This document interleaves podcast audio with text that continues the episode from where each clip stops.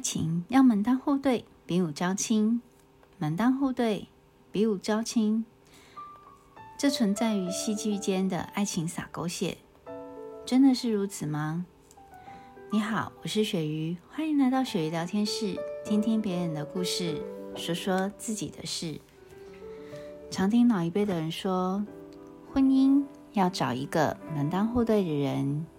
也常看电视剧里那些洒狗血的剧情，总是让爱情之上十八岁的我，满脑粉红泡泡的我，嗤之以鼻。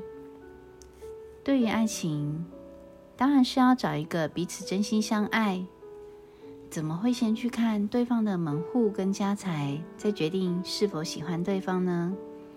更有趣的是，还有比武招亲这档事，我也真心觉得好笑。找一个很壮的男人，除非本身就是肌肉控，否则以我喜欢斯文书生型的类型的人，就算赢了也不会是我的菜呀。所以以前的我，总是边追剧边抓破脑袋，也完全不能理解编剧的逻辑啊。直到自己结婚后，才发现婚姻真的是需要门当户对。这里所指的。并不是指家世或是财力背景是否相当，而是彼此之间所受的教育观念、看法、想法是否合拍。简单的说，所谓的门当户对，指的是夫妻双方的三观是否相同。至于比武招亲嘛，就跟遗传学里的优生学有关系喽。以往在古代的时候，结婚就是为了要传宗接代嘛。所以，如果找一个身强体健的，总是会找一个比被痨病的文弱书生强，说不定还会比较幸福呢。夫妻间的三观包含着价值观、人生观、世界观。例如，我喜欢吃外出品尝美食，室友却总是说外面的食物贵又不健康，不如在家自己煮。我想要有个。两个人独立的生活空间，室友却说跟公婆住不但可以省钱，又可以帮忙照顾爸妈。三观的不一致，容易在日后的现实生活中不断的因为一些杂事跟小事而争吵，更有可能遇到重要的事物、看法、决定而分道扬镳。渐渐的，就算彼此之间有再多的爱意，也在磨合的过程中消失殆尽。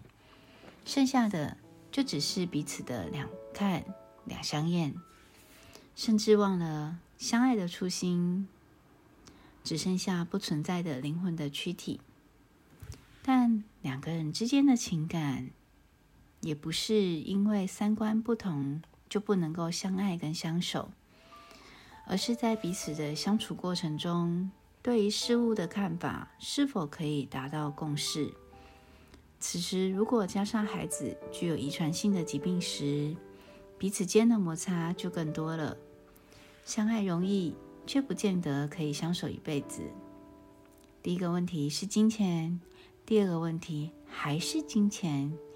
也许有人说，老是谈钱太铜臭味了。但不可否认的是，钱在生活中是很真实的，反映出人生的百态及未来的走向。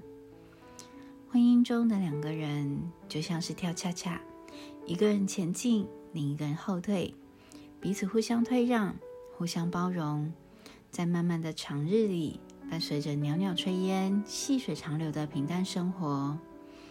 也许话题不如相识的热络，也许情感不如热恋时的热切，但一种静静的陪伴，岁月的静好，看着身边的人一切安好。是否就是另一种幸福呢？亲爱的女人，期许自己都能找到那个心里门当户对、相守的那个人。我是雪鱼，感谢你的收听，我们下次见。